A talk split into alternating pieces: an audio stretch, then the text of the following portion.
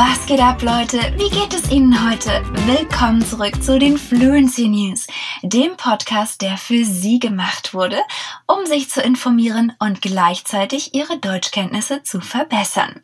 Hier haben Sie die Möglichkeit, Ihr Hörverstehen und Ihr Textverständnis zu verbessern. Sie können auch an Ihren Lesekompetenzen arbeiten, indem Sie auf fluencytv.com gehen und das Transkript dieser Folge lesen. Ich bin Caroline Köhler, eine Ihrer Deutschlehrerinnen an der Fluency Academy. Und was halten Sie davon, wenn wir gleich loslegen? Wir beginnen die heutige Folge mit einem Update aus einer früheren Meldung. Covid ist in Indien immer noch weit verbreitet und es wurden weitere Fälle des schwarzen Pilzes gemeldet, der bei einigen Patienten gefunden wurde. Insgesamt wurden bisher 1250 Fälle des schwarzen Pilzes Mukormykose in einem südwestlichen Bundesstaat gemeldet.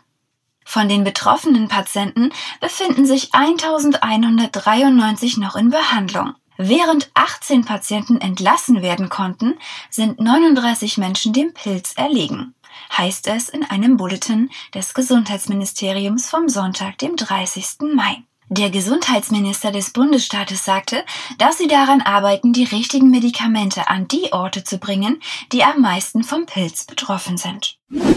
Antes de começarmos com a próxima mensagem, vamos dar uma olhada de perto num caso que ocorre na passagem do texto. Fälle des schwarzen Pilzes. Casos de fungo preto. O genitivo é um caso da língua alemã usado para indicar posse de algum objeto ou característica. Nosso exemplo, der Pilz, vai transformar no caso genitivo para des pilzes. Você já notou que neste caso precisamos ajustar não apenas o artigo, mas também o final do substantivo? Isso mesmo! Isto vai acontecer geralmente com palavras masculinas e neutras. No entanto, em linguagem coloquial, o genitivo raramente é usado. Você pode usar o caso dativo em vez disso com a preposição von. Fälle vom, von dem schwarzen Pilz. China kündigte am Montag, den 31. Mai, eine wichtige Änderung der Politik an, die es Paaren erlaubt, bis zu drei Kinder zu bekommen. Die Änderung ist ein Versuch, die alternde Bevölkerung des Landes umzukehren, nachdem Volkszählungsdaten einen steilen Rückgang der Geburtenraten zeigten. China hat seine jahrzehntealte Ein-Kind-Politik im Jahr 2016 abgeschafft und durch eine Zwei-Kind-Grenze ersetzt, die nicht zu einem nachhaltigen Anstieg der Geburten geführt hat. Die Kosten für die Kindererziehung in den Städten haben viele chinesische Paare abgeschreckt. Die Menschenrechtsorganisation Amnesty International sagte, dass die Politik wie ihre Vorgänger immer noch eine Verletzung der sexuellen und reproduktiven Rechte darstellt. Regierungen haben kein Recht zu regulieren, wie viele Kinder Menschen haben. Anstatt seine Geburtenpolitik zu optimieren, sollte China stattdessen die Lebensentscheidungen der Menschen respektieren und jede invasive und strafende Kontrolle über die Entscheidungen der Menschen zur Familienplanung beenden, sagte der Leiter des China-Teams der Gruppe Joshua Rosenzweig. Auch einige Experten waren skeptisch, was die Auswirkungen angeht.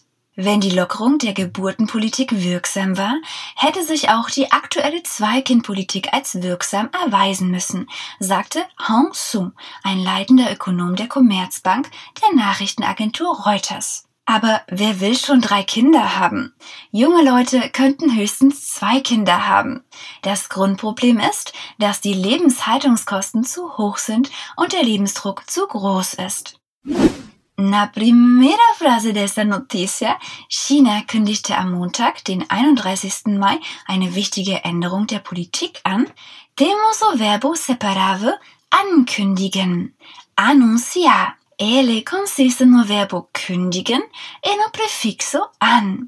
Os prefixos são muito importantes porque eles podem mudar o significado. Sem o prefixo, nosso verbo torna-se kündigen, cancelar. In einer Kurzmitteilung warnte Russland Disney vor dem Vertrieb eines Kurzfilms, in dem eine homosexuelle Figur vorkommt. Russlands Kommunikationsregulierungsbehörde Roskomnadzor sagte, der Inhalt sei schädlich für Kinder. Roskomnadzor teilte mit, sie habe einen Brief an Disney geschickt, in dem sie darauf hinwies, dass es gegen russisches Recht sei, Informationen an Kinder zu verbreiten, die Familienwerte verleugnen und nicht traditionelle sexuelle Beziehungen fördern. Out wurde letztes Jahr auf Disney Plus in den Vereinigten Staaten veröffentlicht. A palavra out significa fora em inglês. Quando uma pessoa se assume, é comum usar essa palavrinha. Você sabia que existem muitos verbos em alemão que vêm do inglês? Eles normalmente consistem do verbo inglês mais a terminação en. Assim, em alemão, usamos o verbo outen. Die Überreste von 215 vergrabenen Kindern wurden auf dem Gelände der einst größten indigenen Internatsschule Kanadas gefunden. Eine der Einrichtungen, die Kinder hielt, die von Familien aus der gesamten Nation genommen wurden. Häuptling Roseanne Casimir von Kamloops Te Sekwepemk First Nation sagte in einer Pressemitteilung, dass die Überreste am vergangenen Wochenende mit Hilfe von einem bodendurchdringenden Radar bestätigt wurden. Es könnten noch mehr Leichen gefunden werden, weil es auf dem Schulgelände noch mehr Bereiche zu durchsuchen gibt, sagte Casimir am Freitag. In einer früheren Mitteilung nannte sie die Entdeckung einen unvorstellbaren Verlust, über den gesprochen wurde, der aber an der Kamloops Indian Residential School nie dokumentiert wurde. Bis in die 1970er Jahre mussten mehr als 150.000 Kinder der First Nations staatlich finanzierte christliche Schulen besuchen, um in die kanadische Gesellschaft eingegliedert zu werden. Sie wurden gezwungen, zum Christentum zu konvertieren und durften ihre Muttersprache Sprachen nicht sprechen. Viele wurden geschlagen und beschimpft und bis zu 6000 sollen gestorben sein. Die kanadische Regierung entschuldigte sich 2008 im Parlament und gab zu, dass körperliche und sexuelle Misshandlungen in den Schulen an der Tagesordnung waren. Dies bringt das Thema der Residential Schools und die Wunden aus diesem Erbe des Völkermordes an den Ureinwohnern wieder zum Vorschein, sagte Terry T.G., Assembly of First Nations Regional Chief für British Columbia, am Freitag, den 28. Mai. Die Überreste wurden entdeckt und nicht exhumiert. Wir sind noch am Anfang des Prozesses der Informationssammlung und werden weiterhin mit den Decamelops des Sequipimp und anderen zusammenarbeiten, während diese sensible Arbeit voranschreitet, sagte Lisa LePoint, Chefgerichtsmedizinerin in Britisch-Kolumbien. Wir sind uns der tragischen, herzzerreißenden Zerstörung bewusst, die das kanadische Internatssystem so vielen Menschen zugefügt hat. Und unsere Gedanken sind bei all denen, die heute trauern. Noto, como dizemos no território en alemão, usamos a preposição auf, auf dem Gelände. Se usamos a palavra com a preposição in, ou seja, im Gelände, o significado é alterado para no campo. Por exemplo, ich reite gern im Gelände. Eu gosto de cavalgar no campo. Lassen Sie uns nun zu unserer wichtigsten Meldung des Tages übergehen. Zehntausende Brasilianer gingen am Samstag, dem 29. auf die Straße, um ihre Unzufriedenheit mit Präsident Jair Bolsonaros Umgang mit der Covid-19-Krise zu äußern. Es handelte sich um die größten Proteste, die das Land seit Beginn der Pandemie im vergangenen Jahr erlebt hat. Die Demonstranten erschienen am Samstag in mehr als 200 Städten und Gemeinden im ganzen Land und trugen dabei Schilder mit den Aufschriften wie Raus mit Bolsonaro und Amtsenthebung sofort. Der heutige Tag ist ein entscheidender Meilenstein im Kampf gegen Bolsonaros völkermörderische Regierung, sagte Silvia G. Mendonça, 55, eine Bürgerrechtlerin von Brasiliens Vereinigter Schwarzer Bewegung, als sie eine Kolonne von Demonstranten durch Rios Stadtzentrum führte. Osvaldo Bassani da Silva, ein 48-jähriger Friseur, der seinen jüngeren Bruder durch Covid-19 verloren hat, sagte, wir können nicht noch mehr brasilianische Leben verlieren. Wir müssen jeden einzelnen Tag auf die Straßen gehen, bis diese Regierung fällt. Am Dienstag, den 25. Mai, eröffnete der Senat eine Untersuchung, ob es kriminelle Unterlassungen im Umgang von Präsident Jair Bolsonaro mit der Pandemie gab. Der rechtsextreme Präsident hat das Virus kontrovers heruntergespielt, kämpfte gegen Maßnahmen zur Eindämmung des Virus und lehnte Angebote verschiedener Impfstoffe ab, darunter zunächst auch der von Pfizer. Brasilien steht vor einer möglichen dritten Welle von Covid-19. Das Gesundheitsministerium meldete allein am Samstag 79.670 neue Covid-19-Fälle und 2012 Coronavirus-bedingte Todesfälle. Das Land hat mehr als 460.000 Todesfälle durch Covid-19 und 16 Millionen Infektionen verzeichnet.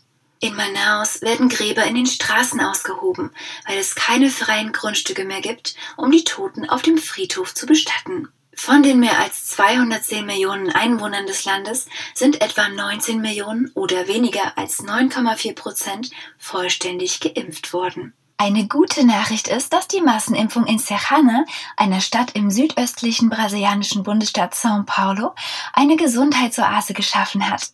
Die Stadt hat einen 95-prozentigen Rückgang der Covid-19-Todesfälle erlebt, nachdem sie die Impfung fast aller Erwachsenen abgeschlossen hatte, berichtete David Globo am Sonntag. Serrana war Gegenstand einer Studie des Instituto Butantan, das den von Chinas Sinovac Biotech SVA.O entwickelten Impfstoff CoronaVac in Brasilien produziert. Ein ähnliches Experiment ist in einer anderen Stadt in São Paulo, dem reichsten Bundesstaat Brasiliens, im Gange. Die Stadt Botucatu erwartet die meisten ihrer 148.000 Einwohner mit dem Impfstoff von AstraZeneca zu immunisieren. Lassen Sie uns diese Episode mit weiteren guten Nachrichten abschließen. Einverstanden? Eine Studie mit einem Impfstoff für Typ 1 Diabetes hat sich als vielversprechend erwiesen, denn er half die natürliche Insulinproduktion des Körpers aufrechtzuerhalten. Die Injektion des Proteins GAD oder Glutaminsäure-Decarboxylase in die Lymphknoten eines Patienten schützt dessen Fähigkeit, Insulin zu produzieren, so eine Studie der Universität Linköping. Wenn eine Person Typ 1 Diabetes hat, greift das Immunsystem die Zellen an, die Insulin produzieren. Das Immunsystem von Menschen mit Typ 1 Diabetes greift die Beta-Zellen der Bauchspeicheldrüse an, die Insulin produzieren, ein Hormon, das es den Zellen ermöglicht, Glucose aus dem Blutstrom aufzunehmen. Die Fähigkeit des Körpers, den Blutzuckerspiegel zu kontrollieren, geht verloren, wenn alle diese Zellen eliminiert sind. Aus diesem Grund benötigen Menschen mit Typ 1 Diabetes lebenslange Insulinspritzen, nur um am Leben zu bleiben. Die Forscher der Universität Linköping wollten herausfinden, ob eine Impfung in der Lage sein könnte, den Verlust dieser insulinproduzierenden Beta-Zellen zu stoppen oder zu verringern. Studien haben gezeigt, dass selbst eine extrem geringe Produktion von Insulin im Körper sehr vorteilhaft für die Gesundheit des Patienten ist, so Dr. Johnny Ludwigson, Hauptautor und Senior Professor am Department of Biomedical and Clinical Sciences der Universität Linköping in einer Mitteilung der Universität. Die Studie befindet sich noch in der Anfangsphase, aber die Ergebnisse geben Anlass zu Optimismus. Und an dieser Stelle beenden wir die heutige Folge. Meldungen ändern sich ständig, werden aktualisiert und es passieren immer wieder Ereignisse auf der ganzen Welt. Wir bemühen uns, Sie zu einem informierten Bürger dieses Planeten zu machen, während Sie Ihre Kenntnisse in die Praxis umsetzen. E você sabia que a gente tem uma lista de espera? Se você tem interesse em estudar na Fluency Academy com os melhores experts em fluência de idiomas do mundo, inscreva-se na nossa lista de espera, 100% de graça. Assim você vai ficar sabendo quando abrirem novas vagas para as turmas de alemão, inglês, espanhol, francês, italiano, japonês ou mandarim. É super rápido. Aperte o link na descrição desse episódio e faça a sua inscrição. Sie finden die Links zu allen unseren Quellen und das Transkript dieser Episode in der Beschreibung. Vergessen Sie nicht, es gibt jede Woche eine neue Episode von Fluency News. Bis zum nächsten Mal. Tschüss.